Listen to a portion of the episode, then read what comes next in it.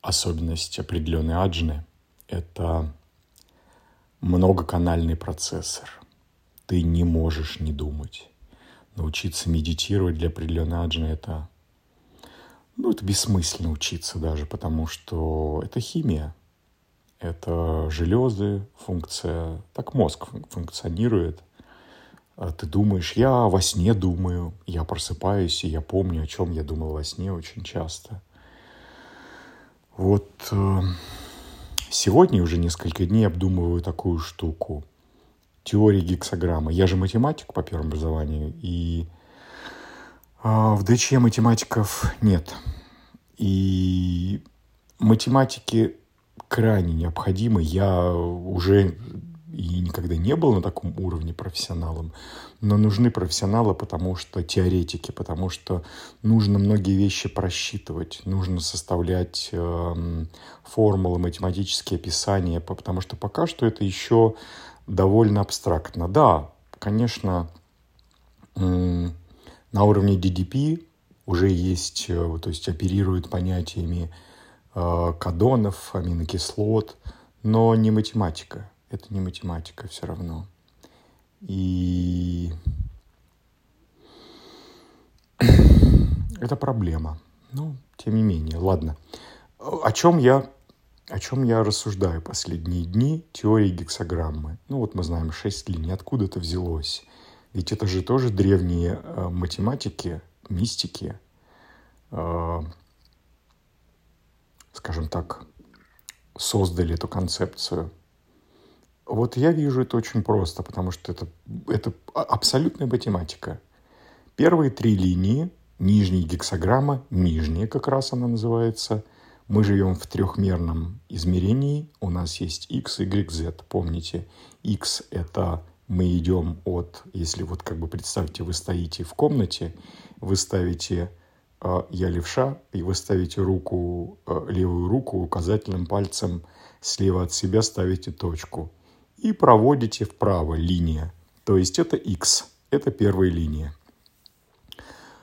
Э, не знаю, сейчас будем глубоко идти, не будем. Ну, просто это движение линейное, просто линейное. Влево, вправо, вот такое движение. Поэтому первая линия, у нее есть функционал. Слабость и сила, именно слабость – это нулевая точка, сила – это продвижение, это первичное наблюдение за пространством. То есть как такового пространства здесь еще никакого нет и не будет. А, то есть здесь будет просто как червячок прогрызает яблоко, то есть это движение линейное. Вторая линия – это уже Y, это вверх – и, кстати, ну, потом, не будем сейчас об этом, просто пока, пока простыми словами, пока просто простая концепция именно э, набросать.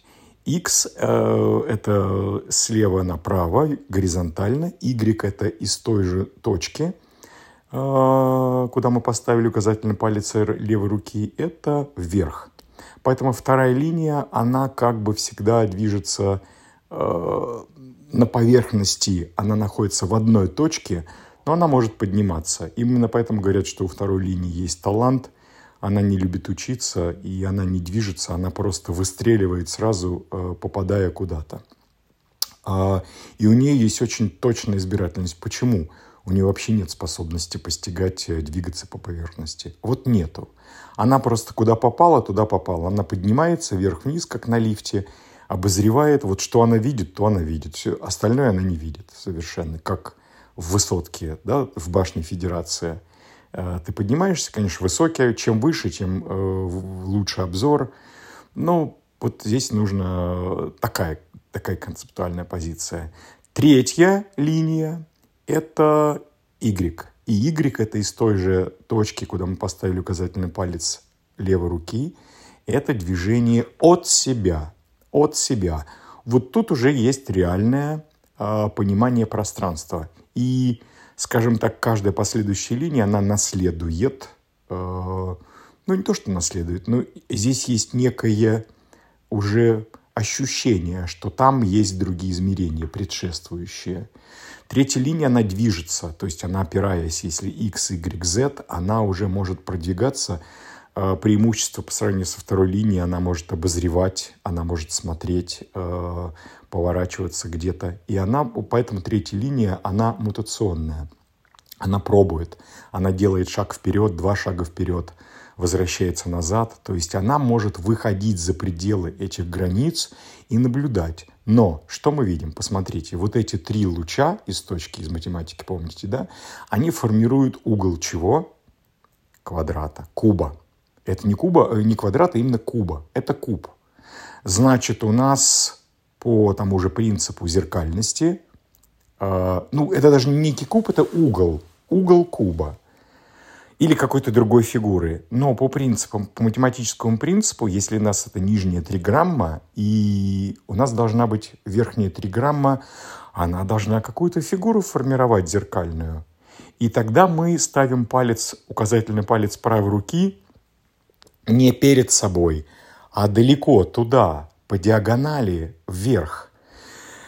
И это получается уже другой пучок, вы уже догадались, по принципу тот же самый x, y, z. Но только получается, мы знаем, что э, у нас есть гармоничность между первой линией и четвертой линией. То есть четвертая линия – это в той точке справа и далеко от нас, и это будет уже идти справа налево.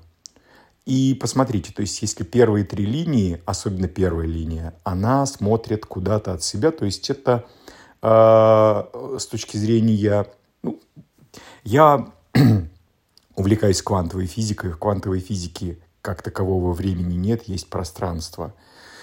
И, соответственно, все равно, то есть, если мы живем в пространственном временном континууме, то есть первые линии, первая, вторая, третья, они э, нацелены на, как бы, смотрят в будущее, но они его не видят, то есть они находятся вот здесь. Четвертая линия, она уже находясь в будущем, она смотрит в прошлое.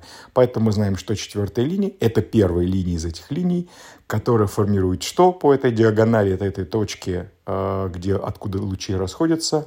Мы проводим диагональ в первичную точку, мы уже знаем, что оттуда пойдут четвертая, э, пятая, шестая линии, но она соединяется с четвертой. И поэтому четвертая параллельно с первой – не э, под углом, под таким 45 градусов. Ну, у меня развитое абстрактное мышление, я мыслю образами. Если тоже мыслите, вам повезло. Идем. То есть у нас четвертая линия, она смотрит из будущего в прошлое. То есть здесь э, как раз благодаря этому создается э, квантовое пространство именно то квантовое пространство. И здесь есть как раз уже первичное создание, понимание, что это куб, это фигура куб. Кстати, ну, дальше скажу.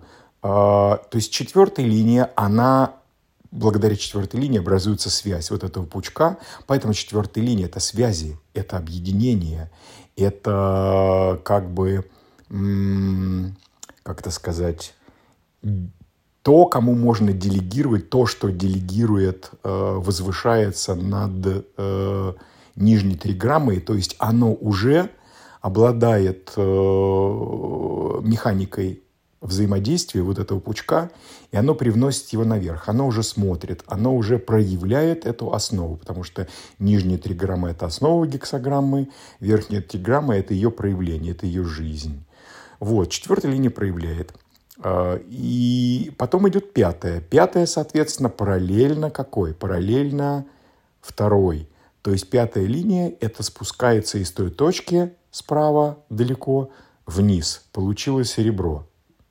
Смотрите, то есть уже по этому принципу мы уже понимаем точно, что если провести плоскость от этих линий, уже сформировался квадрат.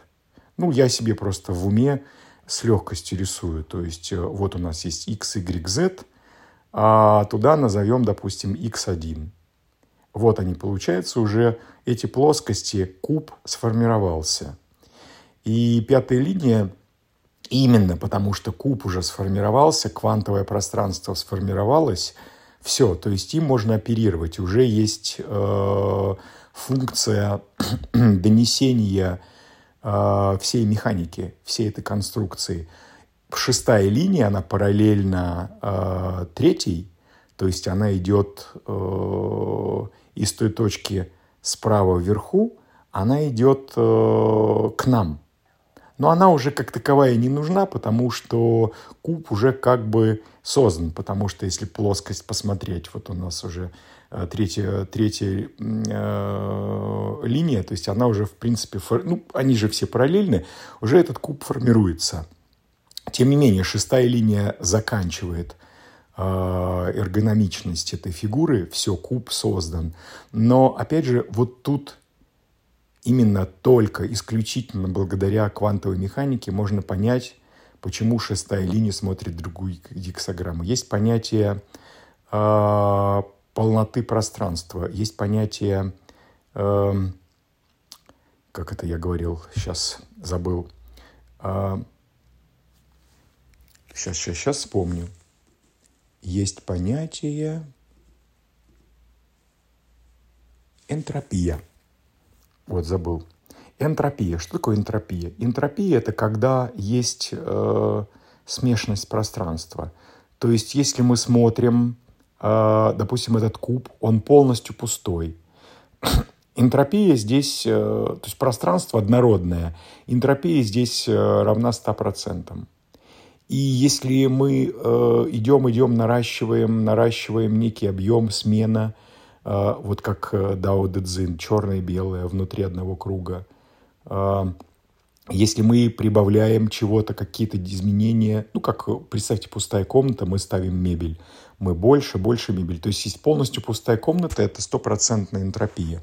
Но если мы взяли или не комнату, банку, и заполнили ее чем-нибудь, песком, допустим, а потом залили водой, все пространство нет пустого, там нет абсолютно ничего, ничего не добавить. Это пространство монолитное, так же, как и пустое, это монолитное. Там был вакуум или воздух. То есть э, шест... полная заполненность – это такая же нулевая энтропия. И они аналогичны. Пустота – это пустота, но она равна полноте, потому что там ничего другого э, противоположного и народного не присутствует. И поэтому э, такая получается триггерность. То есть полнота, она по сути равна, это шестая линия, она по сути равна э, с другим модулем, зна, знаковым модулем, она равна другой гексограмме. Она смотрит в первую линию, то есть первая линия, она пойдет от той же нулевой энтропии. Надеюсь, вы понимаете. И вот тут интересно уже, это все я рассуждаю во сне последние дни, не только во сне, куб. Вы же знаете, э, что в Мекке стоит черный куб. Именно это так древние, ну так они в их э, метафорах могли понять, представить себе это пространство. И мы знаем Махен Давид, звезда Давида, которая, кстати, только лишь, если я не ошибаюсь, в 15 и 16 веке или 16 стала символом э, еврейского движения. До этого, если мы посмотрим, э, шестиугольник, этот шести, шестиконечная звезда, она присутствует в индуизме, она присутствовала на картинках э, в старинных мечетях, она присутствовала в византийских храмах. А что это? Посмотрите, это как раз два пучка. Вот этот вот то, что я описал, это нижний э, левый угол, который ближе к нам. Это же такой вершина трехгранной пирамиды.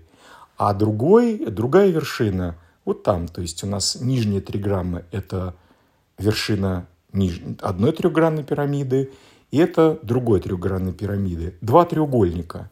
Если мы наложим эти два треугольника друг на друга, мы получаем что? Мы получаем гексограмму. Можете открыть Википедию, и вы посмотрите, какие виды гексограмм. Китайцы, а они разложили по полочкам, то есть они разложили линии, линии, линии, линии, линии, и они пошли дальше, то есть уже э, в квантовой механике они начали показывать, что есть линия, э, которая обладает нулевой энтропии. Это цельная линия, цельная черта. Есть линии, которые обладают частичной энтропией, высоким уровнем энтропии, потому что у них есть даже эти линии, там целая теория, можете учебник почитать. У них есть молодой ян, старый ян и так далее. Там молодой инь, старый инь, Э, это не просто, что мы видим картинки. Вот разорванная линия, вот цельная линия. Гораздо сложнее. Так вот, посмотрите. Мы можете посмотреть в, Википедии, есть картинки, гексограммы представлены в виде восьмиконечного, э, восьмиконечной звезды. Два квадрата наложены друг на друга. Два квадрата – это, по сути, тот же самый куб из Мекки. Нижний квадрат, верхний квадрат. Можно представить это пространство кубическое из квантовой механики по-разному. Это просто способы представления одного и того же явления. И вот тут, ну, все, я уже устал, просто поговорим потом. Э, аура. Почему невозможно измерить ауру? Потому что приборы, которыми мы оперируем, которыми мы пользуемся, они измеряют частицы.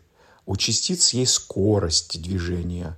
Ученые э, сейчас самые современные исследования квантовой физики, вы можете открыть Википедию, посмотреть э, гипотетические частицы. Э, 48 частиц гипотетических, гравитон и так далее. Много-много. Кстати, магнитная монополия – это гипотетическая частица. И уже в 13 там, в 15 веке уже получали специфический магнитный монополь, но это не тот, о котором говорил Ра, о котором говорил голос. Я думаю, его все равно найдут. Но ученые физики квантовые, они уже оперируют этими вещами. Все равно у этих частиц есть некая скорость. Квантовая механика – другой принцип. Здесь есть э, мгновенная скорость изменения всего пространства. Аура – это квантовая природа – и та химия, которая бурлит в нашем теле, зафиксированная или в силу транзитов, или в силу обусловленная, обусловленности, она меняет качество ауры э, не благодаря скорости э, движения каких-то частиц. Нейтрино, да, скорость света, оно влетает, оно меняет химию, оно задает. Но аура меняется по принципу квантового пространства. И поэтому приборами современными, которые меряют, измеряют частицы – очень сложно ауру как-то фиксировать. Но я думаю, что ученые работают в этом направлении, просто мы многого не знаем, но скоро узнаем.